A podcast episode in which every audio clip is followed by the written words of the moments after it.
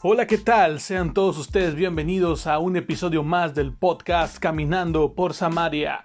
Comenzamos. ¿Qué onda? Dios te bendiga. Es lunes, lunes de podcast, Caminando por Samaria, una emisión más. Mi nombre es Aldo Sánchez. Es un gusto, un placer, un honor que tú estés reproduciendo este capítulo. Mm, te saludamos y te mandamos bendiciones hasta el lugar donde tú te encuentres. El día de hoy queremos saludarte, queremos bendecirte, queremos edificarte a través del tema que vamos a estar tocando el día de hoy, que se titula ah, Notas de Liderazgo, parte 1. Vamos a estar trabajando, vamos a estarte llevando esto, estas cápsulas, estos episodios de liderazgo cada 15 días. Un lunes sí, un lunes no. Vamos a estar saliendo con lo que son algunas 3, 4 partes de ah, notas de liderazgo y queremos contar con tu compañía, con tu sintonía, que tú estés al pendiente de lo que Dios va a hablar, porque sin duda, a pesar de que puedas decir, eh, no es muy reconocido la persona que me está hablando sobre liderazgo, ah, todos tenemos una historia que contar y todos tenemos algo que aportar y de seguro Dios en algún momento nos habló a nuestra vida y queremos compartir contigo nuestra mucha o poca experiencia que tengamos dentro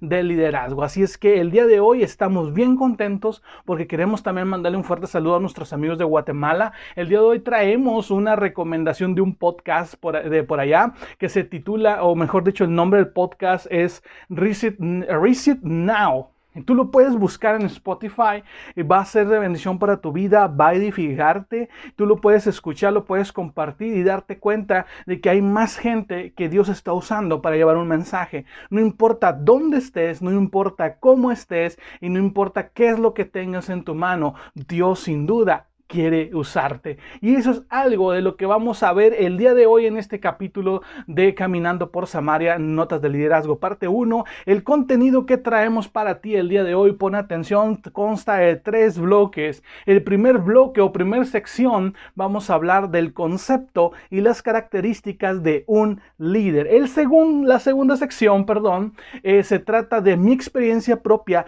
en el primer liderazgo del que pude ser partícipe, qué era lo que yo esperaba y qué fue lo que realmente fue. Así es que vamos a estar compartiendo eso y para cerrar son cinco notas de liderazgo que van a estar basadas en el servicio, van a llevar su cita bíblica, así es que esperamos que sea de bendición para tu vida y sin más preámbulo arrancamos. Esto es Caminando por Samaria y este es el episodio Notas de Liderazgo, parte 1. Arrancamos. Eh, ¿Qué es un líder? Según la definición que queremos compartir contigo el día de hoy, líder es un director, jefe o conductor de un partido político, de un grupo social o de otra colectividad. Y en este caso vamos a cambiarle y vamos a ponerle el líder de una iglesia o el líder de un ministerio. El líder es visto como la persona capaz de incentivar, motivar y ejercer influencia en el comportamiento y quizá en el modo de pensar de su personal de equipo con el propósito de trabajar por un bien común líder dentro de tu ministerio, dentro de la iglesia donde tú te congregas, ahí en la iglesia local, existen líderes. Y muchas veces lo tenemos como que el líder de los jóvenes, el líder de los varones, el líder de las damas, tal vez el líder de los maestros, no sé qué tipo de liderazgos manejen dentro de la iglesia donde tú te congregas, pero de seguro a alguien le están llamando líder. ¿Y qué se espera de ese líder o qué es? Es la persona que se encarga de organizar, que se encarga de incentivar, de motivar a, los demás chavos, a las demás damas, a los demás varones para trabajar bajo para un bien común. Y el bien común que podemos hablar en este caso es para hacer trabajar nuestra iglesia local, para ser personas que en lugar de ser carga para los líderes principales, que en este caso son los pastores, más que nada en, vayamos todos en un engranaje de la forma que podamos trabajar juntos y que podamos avanzar hacia la visión que se le ha dado a nuestros pastores de la iglesia donde nos congregamos. Entonces, en teoría, un líder debería de facilitar y de ser el mediador entre el pastor principal y los distintos grupos que hay, o en su caso, el grupo al cual lidera. En este caso, vamos a centrarnos en los varones, las damas y los jóvenes. El líder de cada uno de, esos, de esas secciones, de esos ministerios, tiene el contacto directo con el pastor entonces, es un canal donde se, eh, se, conoce a la demás congregación y se pueden trabajar en base a planes. Entonces vemos como un líder es una persona que está ahí para organizar, para dirigir, para ayudar que el equipo vaya hacia un mismo fin, a, cumplir los objetivos del año. Muchas veces hay iglesias que se trazan eh, planes anuales y dicen, sabes que este año vamos a trabajar sobre estas áreas. Entonces el, el líder de cada uno de los ministerios se encarga de buscar que esos objetivos se cumplan. La mayoría de ellos a veces no se cumplen mm, dependiendo el, tipo de iglesia que se maneje, dependiendo también mucho el tipo de líder. Ahorita vamos a hablar cuáles son las características que deben de tener los líderes sobre todo y que tú vayas ahí apuntando, vayas palomeando si en algún momento tienes esas características y si estás por entrar al liderazgo, déjame decirte que es algo muy bonito, pero también es algo muy difícil porque existe una línea muy delgada entre sentir que eres ahora sí como que el mandamás de un lugar y por otro lado el, el ser la persona que los aparte de, de, influenciar y de motivar para trabajar dentro de la iglesia local y fuera de ella también tienes que preocuparte por la edificación espiritual. Entonces ahorita en las características vamos a estar compartiendo vamos a estarte diciendo cuáles son las características que un líder debe de tener y queremos que tú vayas tomando nota la primera característica que queremos ver es la capacidad de comunicarse. La comunicación es en dos sentidos. Debe expresar claramente sus ideas y sus instrucciones y lograr que, su gente las escuche y las entienda. Tienes que tener una comunicación clara. Nada de titubear y nada de confundir a la gente, sino expresar las ideas de la forma más clara posible y de la forma más entendible para que tu equipo de trabajo al escucharlas pueda entender y pueda saber hacia dónde va el equipo, hacia dónde va la visión y cómo vamos a lograrlo. También debe saber escuchar y considerar lo que al grupo que lo que el grupo que dirige le expresa. ¿Cuántas veces nos hemos topado, incluso nosotros hemos sido esos líderes que no escuchamos, que solamente decimos es que necesito hacer las cosas y las necesito hacer ya y no me interesa escuchar a nadie más, pero es muy importante que dentro de la capacidad de comunicarse, aparte de hablar de una forma clara, también sepas escuchar. Ese es uno de los puntos que queremos compartir contigo, es la capacidad de comunicarse, hacerlo de la forma más entendible posible y también hacer eh, saber escuchar porque mucha gente puede aportarte ideas para lo que tú quieres lograr, los propósitos que hay dentro del grupo que tú lideras. Punto número dos es la inteligencia emocional. Y vemos la inteligencia emocional como la habilidad para manejar los sentimientos y emociones propios y de los demás de discriminar, o sea, de hacer una división entre, entre tus sentimientos y las emociones y utilizar esa información para guiar el pensamiento y la acción. Los sentimientos mueven a la gente, pero sin inteligencia emocional no se puede ser un buen líder.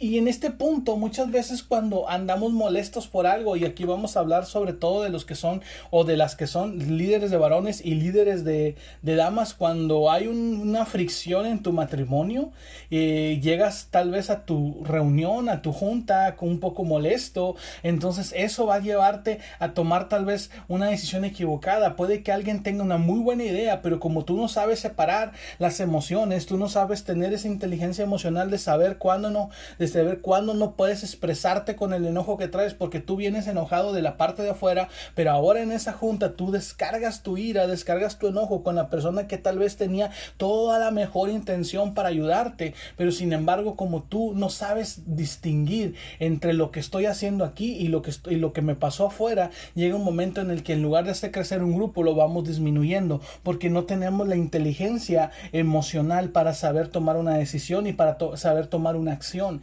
Entonces, si tú no tienes una inteligencia emocional, no puedes ser un líder. Tienes que trabajar en ellos. Y ahorita que tú estás, llevas estos dos puntos y en este dices, sabes que a mí me falla porque cuando yo me enojo, arraso con todo lo que está a mi alrededor, déjame decirte que tienes tiempo.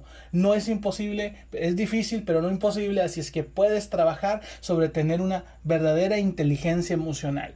Punto número tres la capacidad de establecer metas y objetivos. Oh, eso está interesante porque muchas veces mm, eh, elegimos a alguien para que lidere un grupo y no sabemos a dónde va.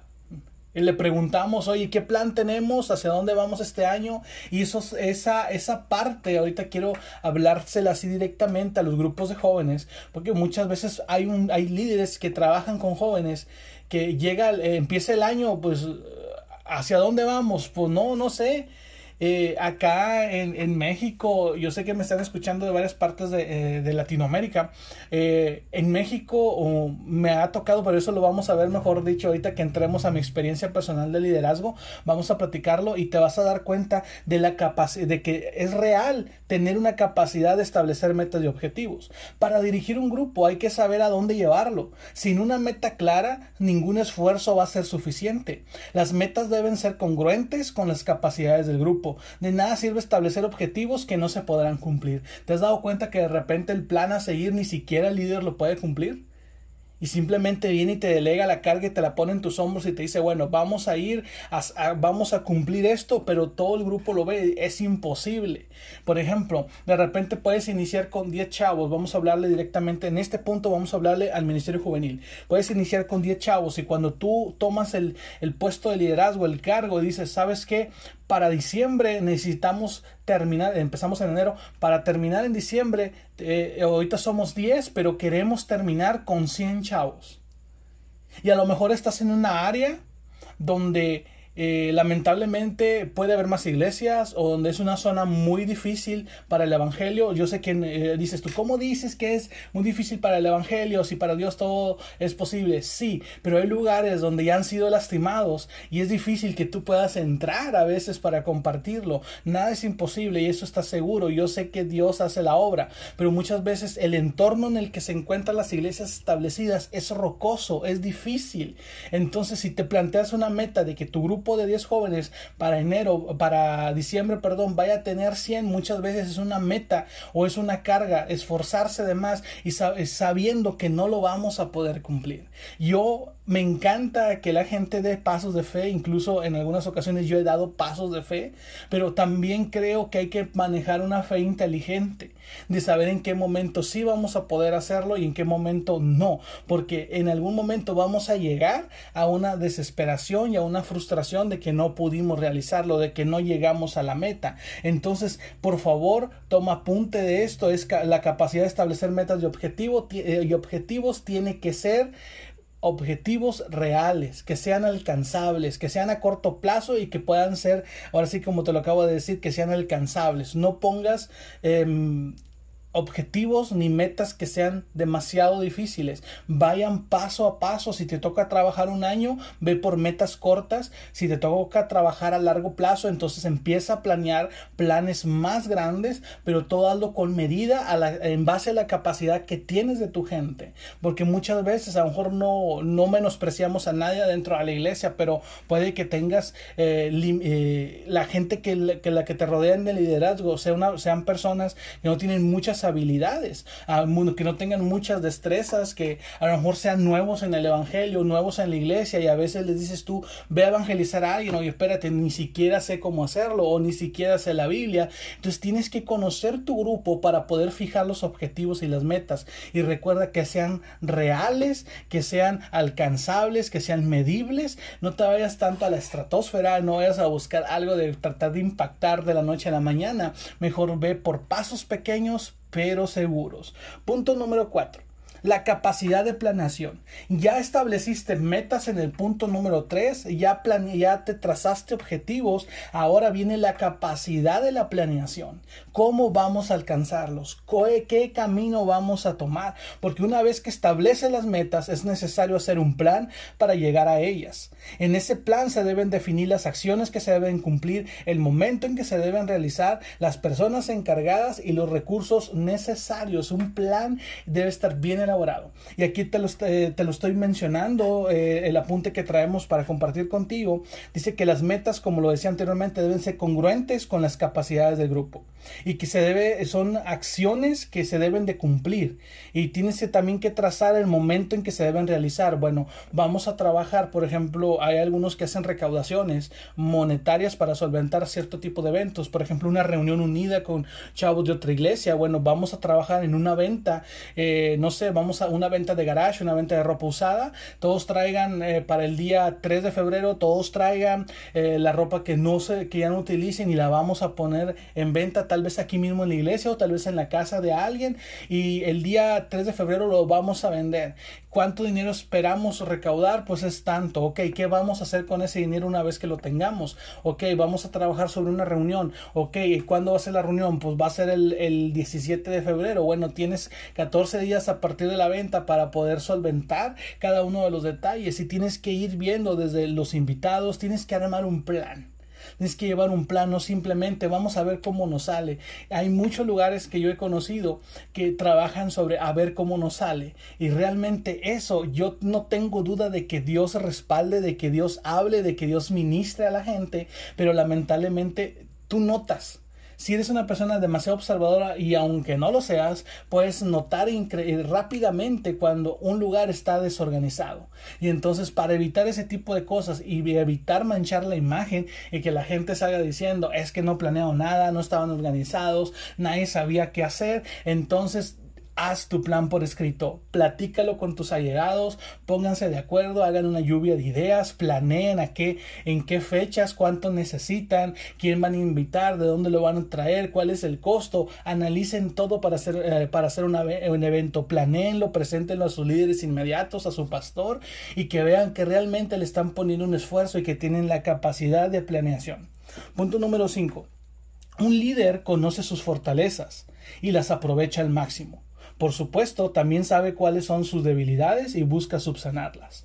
Debes de reconocer cuáles son tus fortalezas. Ok, soy muy bueno para hablar, soy muy bueno para predicar, explótalo. Soy muy bueno para escuchar, explótalo. Soy muy bueno para dar consejos, explota esa área. Pero también si te das cuenta que tienes debilidades, tienes que trabajar en ellas, tienes que dejar que Dios trabaje en ellas para que empieces a sanarlas, para que puedas poder ser un líder conforme a lo que Dios está buscando. Punto número 6. Un líder crece y hace crecer a su gente. Y este es el uno, uno de los más importantes porque muchas veces solamente queremos crecer nosotros, la plataforma, el escenario lo queremos nosotros, el altar lo queremos, pero no queremos que nadie más crezca. Y cuando alguien se levanta y que tiene tal vez un poquito más de talento que nosotros o vemos que Dios lo va a usar en gran manera, tratamos de tapar su crecimiento. Esto no debe de existir dentro del liderazgo, pero lamentablemente abunda y lamentablemente yo sé que tú que me estás escuchando,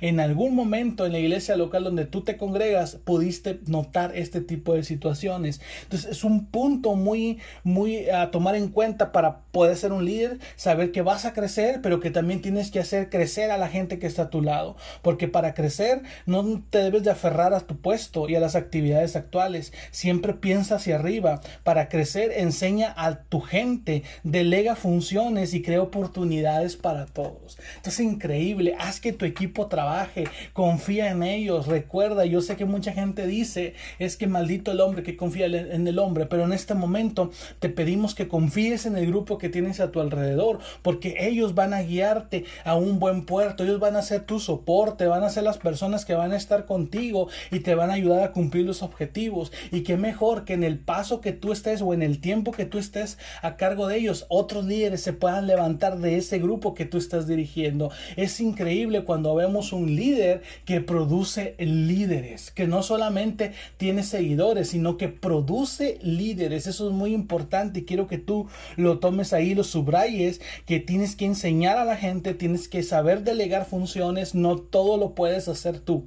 En algún momento tú vas a fallar. Dicen, hay un dicho muy muy recurrente aquí en México, que es el que mucho abarca, poco aprieta, el que mucho pretende alcanzar, dice, a lo mejor se termina quedando sin nada. Entonces, si tú vas a querer ser el todólogo, el que haga todo dentro del ministerio, realmente te vas a cansar, en alguna área vas a quedar mal, vas a fallar y entonces va a venir una frustración a tu vida. Entonces, aprende a delegar, porque cuando tú delegas, descansa, descansa en la gente que tienes a tu lado y cuando tú aprendas a hacer ese tipo de, de, de, delegar tus actividades, vas a ver cómo vas a notar que hay gente que está a tu lado que tiene muchas capacidades, que tiene habilidades, que tiene dones y talentos que pueden ser explotados para la edificación de la iglesia local. Punto número 7. Un líder tiene carisma, porque carisma es el don de atraer y caer bien, llamar la atención y ser agradable a los ojos de las personas. Para adquirir carisma basta con interesarse por la gente y demostrar un verdadero interés en ella. En realidad en el carisma está la excelencia, se alimenta con la excelencia porque es, es lo más alejado que hay del egoísmo. Cuando un líder pone toda su atención en practicar los hábitos de la excelencia, el carisma llega y como una avalancha cae un torrente sobre el líder. Y me encanta este punto porque muchas veces dices, es que tenemos un líder que no sonríe y voy a hablarles un ejemplo muy muy así muy rápido o muy sencillo, es que tenemos un líder que siempre está enojado, que le cae mal a la mayoría de las personas. Imagínate, imagínate tener un don especial para caerle mal a todos. Es algo increíble. Necesitas un líder que tenga, necesitas ser un líder que sea carismático y yo creo que cada uno de nosotros puede desarrollar el carisma a través de la excelencia y a través del ejemplo, de ver, oh, es que Él se esfuerza, es que Él, él sabe que todo es lo mejor para Dios. Entonces contagias a la gente de tu positivismo y de la fe que tú tengas en Dios para hacer las cosas. Siempre con buen ánimo, siempre con buena cara. Recuerda que todo lo que hacemos lo hacemos para Dios. No lo hacemos para los hombres, no lo hacemos para que nuestro pastor nos reconozca, lo hacemos para que el pastor de pastores pueda ver en nuestra vida que estamos cumpliendo la misión que Él nos encomendó. Punto número 8 es innovador y es algo donde de repente fallamos. Y me incluyo, levanto la mano, a veces me falta la innovación. Me dices tú, ¿qué es, qué es ser una persona, un líder innovador? Es aquella persona que siempre busca nuevas y mejores maneras de hacer las cosas. Esta característica es importante ante un mundo que avanza rápidamente, que hay una tecnología cambiante y ampliamente competido.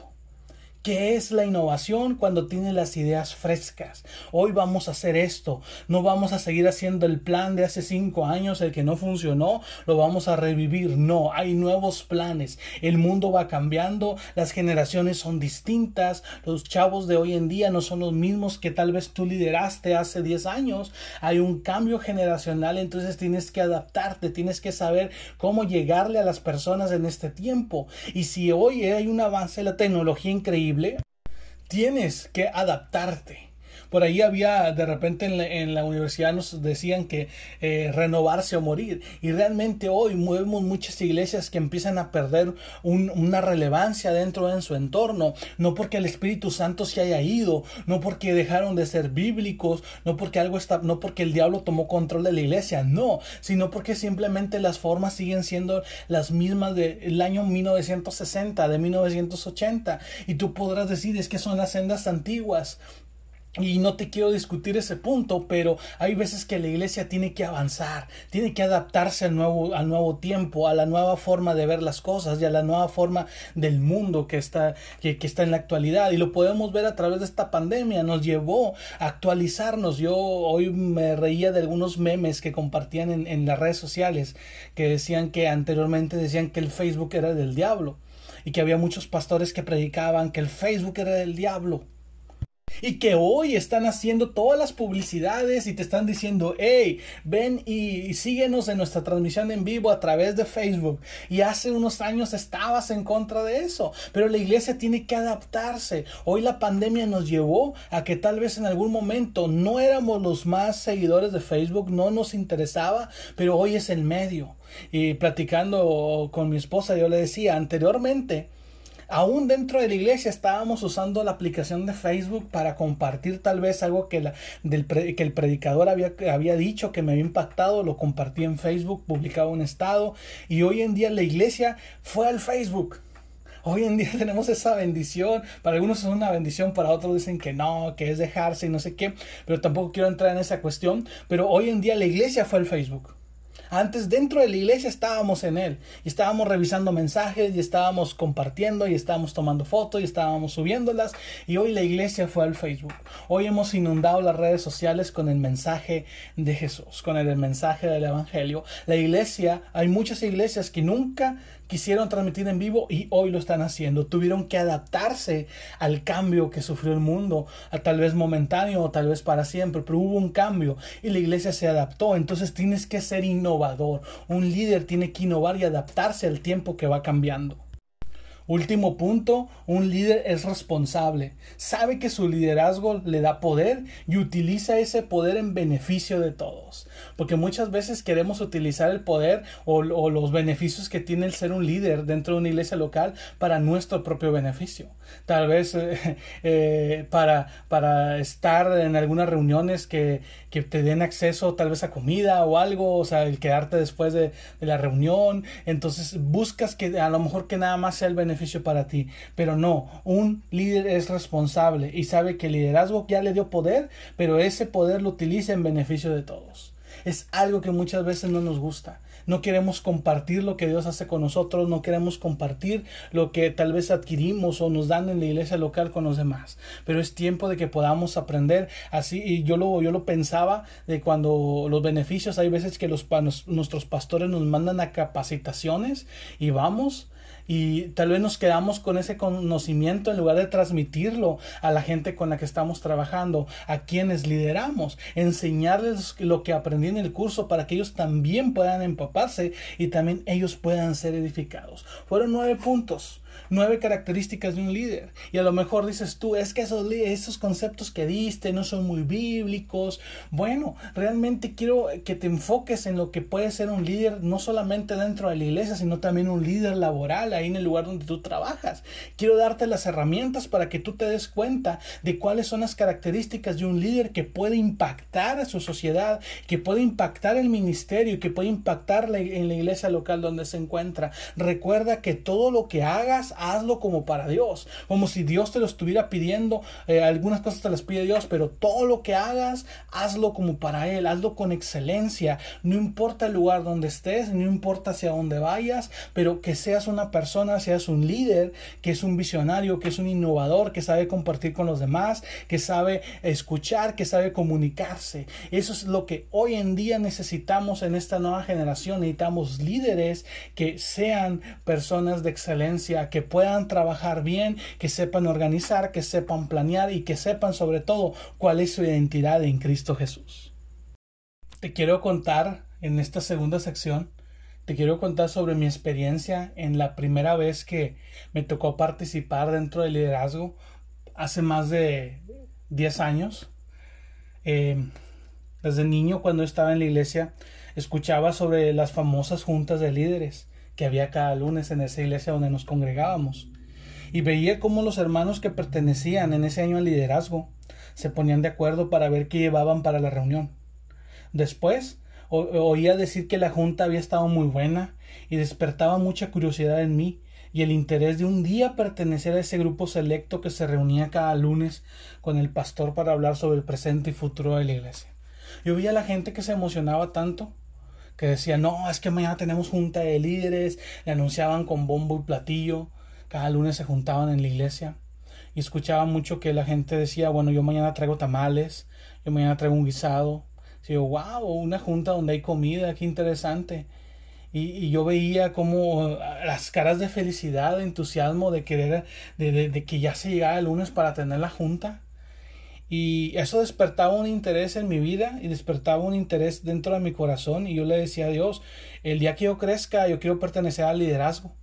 Yo quiero, quiero ser como ellos, quiero, quiero juntarme con mi pastor y, ayudarle, eh, aportarle ideas, aportarle planes, ayudarlo, ser quien levante sus brazos. Eh, si está cansado, decirle no se preocupe, pastor, yo voy, yo voy por usted, eh, que vea el respaldo del equipo de liderazgo.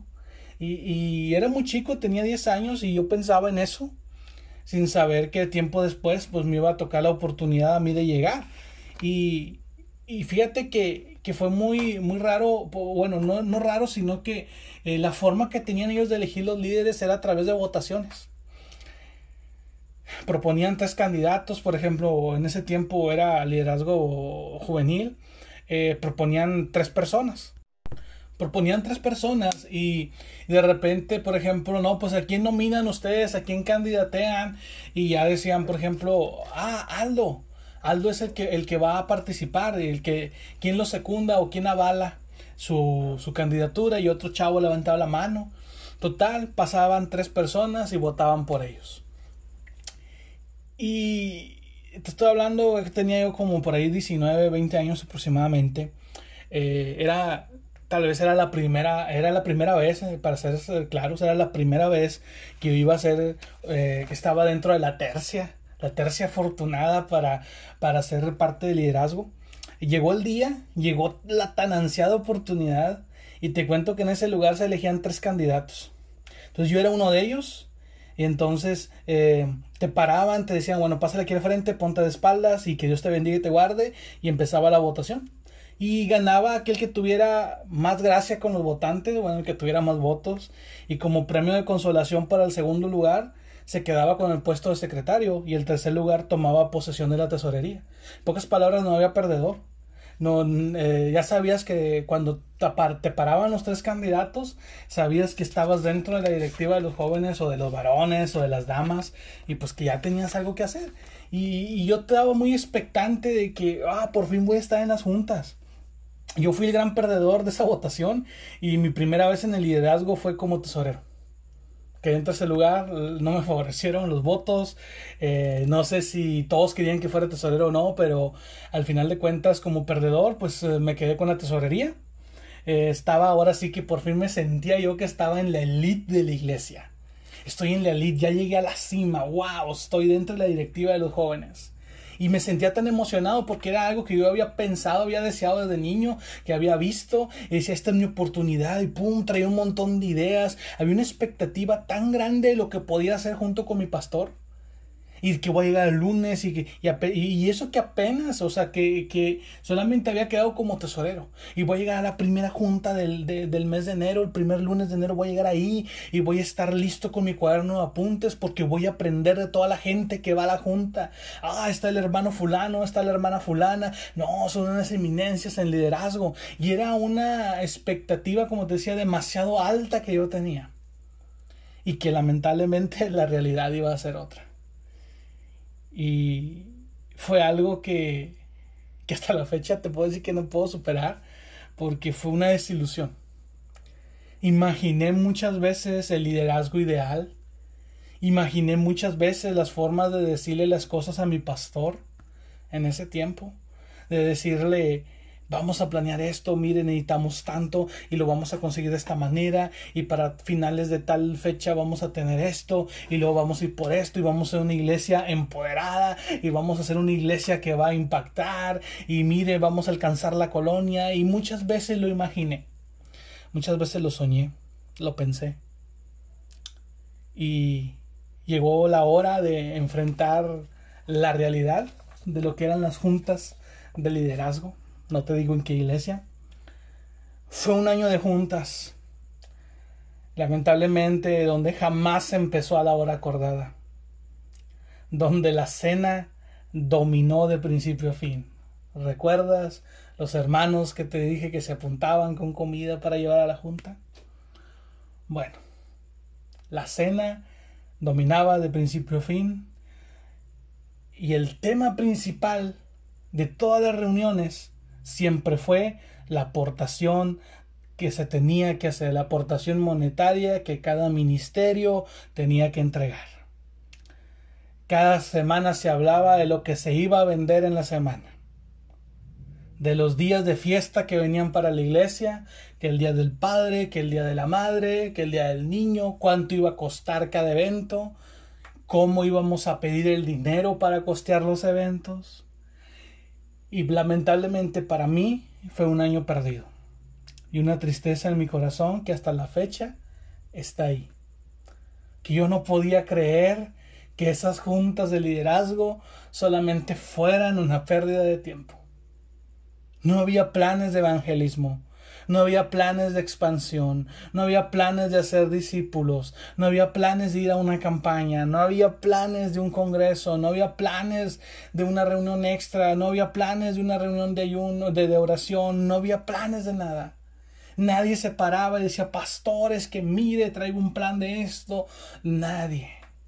Simplemente el reporte de los números financieros y hay tanto, y esta semana entró tanto, pudimos recaudar tanto del grupo de varones, tanto del grupo de damas, tanto de los jóvenes. Y fue una tristeza profunda, una desilusión. Fue una realidad que golpeó mi corazón y esa fue mi primera experiencia dentro del liderazgo en una iglesia. Es por eso que desde hace tiempo decidí escribir y hablar sobre liderazgo. Y no te vengo a decir que soy el mejor, no te vengo a decir que soy el que mejor se sabe expresar, ni que soy una eminencia en esto de liderazgo. Pero empecé a aprender de líderes de ministerios eficientes y sobre todo aprender del mejor líder de la historia, que es Jesús. Jesús nos enseña tanto a través de su liderazgo. Porque él sabía planear, porque él sabía organizar, porque él sabía todo este tipo de cosas, él sabía cómo llegar a la gente, él sabía cómo servir, él sabía todo. Y Él nos, nos puso el modelo de liderazgo para que tú y yo podamos replicarlo. Y es el ministerio, el liderazgo más efectivo es liderar como Jesús. No va a ser el más popular, no va a ser el que más reconocimiento va a tener, pero sí va a ser el que más almas va a llevar al cielo, va a ser el que más personas que se reconcilien con Dios Padre va a tener. No es el más popular no va a ser el más in, el más cool, el más eh, wow de toda la República Mexicana o de América Latina. No, pero va a ser el que más almas va a salvar. Y entonces aprendí, empecé a leer, empecé a aprender de él, empecé a aprender de otras personas que tenían las mismas, que habían tenido las mismas inquietudes de yo, que yo, perdón, y que en algún momento también se habían sentido desilusionados. Y es por eso que hoy platico contigo, es por eso que hoy quiero darte tips de cómo ser un líder, de cómo enfrentar las situaciones, porque yo hubiera anhelado que alguien me hubiera dicho esto en algún principio cuando iba a iniciar mi primera vez en el liderazgo. Y no lo hubo, ni a medias, ni que tartamudeara, ni que siquiera me dijera, te vas a desilusionar, pero tú sigue viendo a Cristo. No hubo nadie que lo dijera. Simplemente estuve ahí, simplemente me desilusioné, simplemente hubo algo en mi corazón que hizo un crack, una, una ruptura y darme cuenta de que las cosas no eran como uno las había imaginado. Es duro darse cuenta de la realidad. Porque las expectativas a veces son muy altas, pero hoy quiero que nos fijemos en el mejor líder de la historia, que nos fijemos en Jesús. Hoy queremos compartir contigo los recursos que Dios nos ha permitido aprender y poner en práctica en el lugar donde ahora nos encontramos. Quiero que sean unas herramientas útiles y que sean, eh, ya, que ya no importa si es tu primera aventura o es una de tantas en el liderazgo de tu iglesia local, sino que esto que vamos a compartir contigo a lo largo de los capítulos de liderazgo, que son apuntes que yo he hecho, son notas que he tomado de, algunos cursos, de algunos pastores, algunos libros que he leído, que te puedan ser de ayuda para las aventuras que te vas a enfrentar dentro del liderazgo de tu iglesia local. En estos capítulos que van a seguir, las partes, no sé cuántas partes vayamos a hacer, pero te vamos a hablar sobre algunos apuntes y algunos tips de liderazgo con su base bíblica para que tú puedas entender cuál es la importancia del cargo que tú vas a desempeñar o del puesto que ya desempeñas. Y que ser líder no es ser un patrón y que ser líder no es una persona que simplemente va a oprimir a la gente que está a su alrededor y que la va a hostigar, sino que los va a guiar a cumplir la misión que Dios tiene para la visión de esa iglesia donde tú te congregas, para que tú puedas ser de ayuda a tu pastor, para que tú puedas hacer de puedas ser de edificación para los hermanos que también están dentro del liderazgo, para que tú puedas ser una luz en medio de una oscuridad porque hemos malentendido el concepto de, de, liderazgo, porque hemos malentendido las características de un líder, pero hoy queremos decirte que queremos darte, mejor dicho, las herramientas que nos han servido en este caminar dentro del liderazgo para que tú seas una persona diferente y puedas ponerlas en práctica. Así es que Vamos a la sección número 3, ah, vamos a la parte 3, donde traemos cinco apuntes, cinco notas que queremos compartir contigo y vamos a empezar por la base que es el liderazgo. El liderazgo, bueno, que he dicho, es el servicio donde se produce el liderazgo y muchas veces le huimos a servir, pero hoy vamos a ver la importancia de ser un servidor y cómo eso afecta directamente a tu posición de líder o a tu futuro liderazgo. Así es que arrancamos con la parte número 3. Aquí en esta sección nos vamos a poner eh, meramente bíblicos y vamos a hablar de Jesús como el mejor líder de la historia. Jesús durante su ministerio siempre recalcó el servicio a los demás como algo prioritario. Siempre Jesús habló de ayudar a tu prójimo, de ser el buen samaritano, de ser la persona que siempre le dé la mano al caído y que siempre estés dispuesto a ayudar a los demás. Y como una base sólida del amar a nuestro prójimo no puedes amar a tu prójimo sin querer servirlo. Y no puedes servirlo sin amarlo. También va de la mano. Y Jesús nos está diciendo que el servicio es prioritario y amar a tu prójimo es aún más. Porque los dos conceptos van unidos, las dos acciones van unidas, van de la mano. Y la contundencia radica en que si alguien busca ser el mayor, eh, o sea que si tú buscas liderar, quieres ser el líder de jóvenes, el líder de damas, el líder de varones, tienes que aprender a ser el menor. Wow, eso no nos gusta. Y ser el menor significa aprender a servir, aprender a ir desde abajo, ir creciendo, ir hacia arriba y darte cuenta de que el mayor tiene que ser el menor. Que el primero tiene que aprender también a ser el último. Todo aquel que quiera llegar a la cima tiene primero que escalar la montaña. Es algo increíble. Y dentro del liderazgo es algo que muchas veces tú y yo no queremos hacer. Queremos todo listo, queremos simplemente llegar y que, oh, soy el líder, oh, soy el presidente, oh, yo soy el que dirige, pero simplemente no queremos, nos queremos ahorrar todo el proceso. No siempre gusta empezar desde abajo. Y te lo puedo decir yo, a mí a veces no me, no me gustó a veces empezar desde abajo. Pero dentro del reino de Dios, menguar tiene resultados positivos. Y te doy una anécdota, te conté lo que era la parte de liderazgo, eh, de mi primera experiencia dentro del liderazgo y que eh, cuál era la expectativa y cuál fue la realidad. Eh, cuando entendí eso, empecé a servir. Hubo una persona que llegó para mentorearme y me enseñó que desde abajo se empieza a construir un liderazgo efectivo. Y empecé a aprender a servir, que era algo muy difícil en mí. Muchas veces decía, ¿cómo lo voy a hacer en la iglesia si, la, si ni en la casa lo hago? Pero aprendí que tenía que empezar desde abajo. Y empecé a hacer las cosas y te puedo decir que es un método efectivo el saber menguar y el saber empezar desde la parte de abajo. En términos empresariales hay historias de quienes empezaron en el puesto más bajo, tal vez barriendo, tal vez limpiando pisos y a base de compromiso, responsabilidad y esfuerzo fueron escalando posiciones.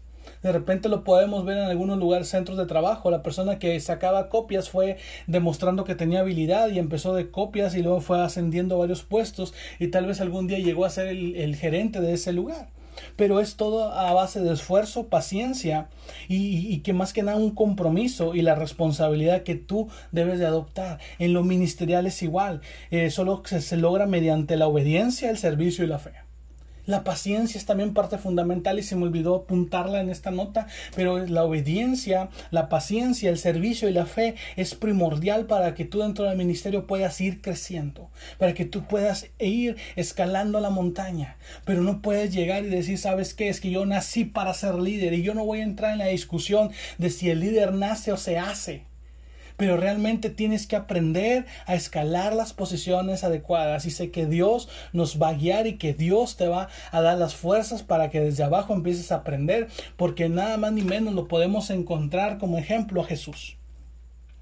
Uno de los puntos que yo quiero hablar contigo, la primera nota, el primer apunte, y quiero que tú tomes por ahí listo con tu cuaderno, listo para subrayar, es liderar es un privilegio que se gana sirviendo. Es que es cuando tú llegas al liderazgo es porque te lo ganaste sirviendo. Es porque cuando había que sacar sillas, sea, cuando había que mover bancas, tú estabas ahí. Cuando había que mover bocinas, cuando había que mover equipo de sonido, tú estabas ahí. Porque tu pastor siempre contó contigo, porque siempre tuviste la disponibilidad para hacerlo. Porque tal vez era cansado, porque tal vez, eh, tal vez era difícil, a veces no podías levantar las cosas, pero sin embargo estuviste ahí. Y así como tu pastor no pasa desapercibido, y así como tu pastor no, no, no se hace de la vista gorda, dicen por ahí, o no te ignora el, el esfuerzo que hiciste, Dios tampoco lo hace. Cuando escuché esta frase de liderar es un privilegio que se gana sirviendo, entendí entonces mi proceso. Yo quise llegar tal vez sin entender que es un líder, quise llegar a estar en la cima sin entender el proceso. Entonces ahora lo estaba entendiendo porque liderar es un privilegio que se gana sirviendo. Comprendí que muchas veces somos más de ímpetu y de muchas ganas que de, que que de ser maduros y bien direccionados. Que a veces son malas ganas de querer ser las que nos llevan a ocupar posiciones que después vamos a lamentarnos porque tal vez no solamente vamos a salir lastimados nosotros, sino que también vamos a lastimar a quienes están a nuestro alrededor. Y, y, entendí que no puedo llegar a la cima sin escalar la montaña. Esa frase me encantó. Me encantó porque realmente es cierto, no puedes llegar a la cima de la montaña sin escalarla. Es como querer llegar a la punta del Everest en un helicóptero para evitarte la fatiga no vas a tener el mismo, la misma adrenalina, no vas a tener el mismo, la misma celebración, porque no es el resultado de tu esfuerzo. No es lo mismo que no puedo querer, no puedo querer entrar en Canaán sin pasar por el desierto. Tengo que aprender a pasar por ahí. Tengo que tener mi proceso para poder disfrutar del día que llegue a la tierra prometida. Todo conlleva un proceso. Es tiempo invertido, es esfuerzo y sobre todo es obediencia al que nos llamó. Y te doy una cita que tú puedes apuntar y puedes meditar en este punto. Y es la cita de Marcos 9:35. Pero recuerda, liderar es un privilegio que se gana sirviendo. Marcos 9:35. Punto número 2. El servicio es el corazón del liderazgo. Es el que bombea, el que hace latir al líder, el que hace eh, latir al corazón del liderazgo. Es el servicio. Y las citas que te doy son Mateo 23, 11 al 12 y Marcos 10, 45. Jesús fue claro, su palabra fue respaldada por sus acciones, una congruencia espectacular, donde no deja dudas de quién es Él. Me impacta la forma en que se despojó de todo y en lugar de llegar con la actitud de ser el Hijo de Dios, lo vemos en una ocasión lavando pies. Una señal de humildad y un ejemplo de servicio a los demás. Jesús, aquel que era que es el hijo de Dios y que viene como rey a la tierra y que traía todo su poder, todas sus riquezas, se despojó de todas ellas y en lugar de llegar diciendo, eh, es que yo soy yo soy el hijo de Dios, no sabes quién es mi papi, no sabes esto, buscando toda la atención y buscando que la gente lo sirviera. No, no, no, no. Él simplemente dijo, ¿sabes qué? Yo no vine a ser servido, yo vine a servir. Y te pone un ejemplo contundente cuando tú ni siquiera quieres levantar un papel tirado dentro de tu iglesia y Jesús viene y dice, yo no vengo a ser servido. Vengo a servirle a la gente y te da la muestra y te lo pone en tu cara el ejemplo y te dice, si yo siendo el Hijo de Dios vine a ser, a ser el servidor de los demás, con más razón tú y yo tenemos que aprender a servir, porque el servicio es el corazón del liderazgo. No puedes llegar al liderazgo si no pasas tu proceso de servicio. Punto número 3 la persona que sabe servir siempre estará en la agenda de Dios. Y aquí me baso o me voy a, una cita bíblica que está en Hechos 16, el capítulo 16 del versículo 1 al versículo 2, es donde Pablo llega a Listra. Y ahí se topa con que le recomiendan a Timoteo. Porque había sido un joven que había tenido, que era ejemplo en conducta, que era ejemplo en servicio, que era ejemplo en buscar de Dios. Era una persona que tenía un testimonio, un joven que tenía un testimonio que hablaba bien de él y que toda la gente tenía la, la capacidad o la inteligencia o como tú le quieras llamar de poder recomendarlo y decirle a Pablo, ¿sabes qué? Hey, allá aquí en la iglesia tenemos un joven que siempre está activo que siempre hace lo que, lo, que, lo que se necesita en la iglesia, que no necesitas decirle, es un joven bien servicial, tiene un ejemplo de conducta intachable, su nombre es Timoteo, lo puedes utilizar para que sea tu discípulo. Y dices tú, ah, es que él se lo ganó. Sí, tal vez él en su amor a Dios lo lleva a ser compasivo, lo lleva a ser una persona servicial. ¿Y dónde estaba anotado el nombre de Timoteo? En la agenda celestial. Dios ya lo había visualizado, que la conducta, el testimonio, la forma de comportarse de Timoteo era lo que iba a recompensarlo en un momento con un ministerio, porque sabía que era un joven servicial. Esto es una realidad. Habemos muchas personas que queremos figurar en algún ministerio, a veces a la fuerza, porque lamentablemente nos han enseñado que el propósito de todo cristiano es ser un líder Pero no, entonces de repente nos encontramos con que el hermanito que siempre lavaba los baños, Dios lo empieza a usar más que a nosotros. Imagínate que tú te hayas esforzado en querer alcanzar un liderazgo y que el hermano que limpiaba la iglesia, Dios lo empiece a usar más que tú. ¿Por qué? Porque él está viviendo su proceso de, de servicio. Es simple, quien sirve siempre va a estar en el ojo del Padre y tarde o temprano será usado para la gloria de Dios. Preocúpate por servir en tu iglesia, por estar siempre activo y cada vez que tú hagas algo, hazlo para tratar de impresionar a Dios, para que Dios vea lo que tú haces, para que Dios sepa que lo haces por amor y que lo haces en una forma íntegra y vas a ver que todo esto te va a abrir el camino al liderazgo. No quieras simplemente llegar y arrebatarlo y tomar posesión de un liderazgo.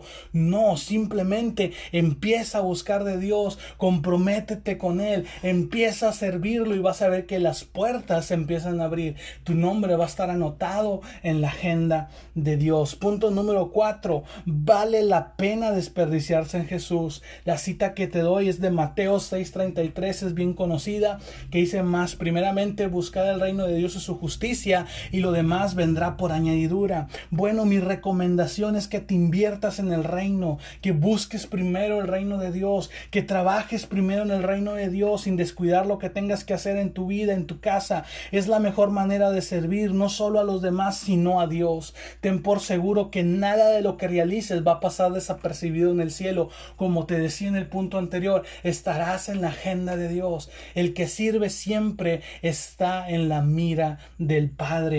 Inviértete en el reino. Vale la pena desperdiciarse en Jesús. Vale la pena invertir tu tiempo en servicio, en buscarlo, en agradarle, en servir a los demás, en amar a tu prójimo. Es parte del, del servicio. El último punto que quiero compartir contigo y este es el episodio más extenso que hemos hecho aquí en el lugar donde estoy grabando. Esto es un, un totalmente una caldera, estamos sudando, estamos llegando a un momento en el que ya no podemos más, pero estamos a punto de finalizar. Ha sido el capítulo más intenso y es el más extenso. El último punto es si sientes que servir está por debajo de ti, el liderazgo está muy lejos de ti. Y lo podemos ver en Romanos 12.3. Ninguno tenga un concepto más alto del que debe. Si te crees la última Coca-Cola del desierto y que por eso deben tratarte como si fueras una pieza de colección, y por lo tanto solo quieres perseguir el título de liderazgo, déjame decirte con letras mayúsculas, liderar no es lo tuyo. Visto los cuatro puntos anteriores, podemos resumir que la clave para un liderazgo exitoso es tu servicio. No puedes mirar sobre tu hombro a la gente porque recuerda que Dios mira de lejos al altivo. No digas yo nací para liderar, naciste para servir. Ese es la, el resumen que hoy quiero hablar contigo y que te lleves esa palabra, naciste para servir a Dios. No naciste para liderar, naciste para servir. Y a través de tu servicio es como vas a llegar a la cima y que en este caso la cima es liderar en tu iglesia local. Las caras bonitas muchas veces no impresionarán a la, impresionarán a la gente, pero a Dios no, pero el corazón de Dios no lo van a conmover. Date cuenta que es tu servicio, es tu obediencia, es la forma en donde hay humildad en tu vida la que va a agradar a los ojos de Dios, la que va a ser un olor fragante. No, si tú sientes que servir está por debajo de ti, el liderazgo está demasiado lejos de ti. Romanos 12:3. Esperamos, mi hermano, amigo, joven, donde tú te encuentres, de la ciudad, del país donde nos estés escuchando, Esperamos que este capítulo haya sido de bendición y edificación para tu vida y ministerio. Si te encuentras en camino a liderar, recuerda que nuestro mayor ejemplo de líder fue, es y seguirá siendo Jesús por los siglos de los siglos, de los siglos, perdón. Amén. Dios te bendiga y nos vemos en el siguiente capítulo. Te esperamos el próximo lunes aquí en Caminando por Samaria.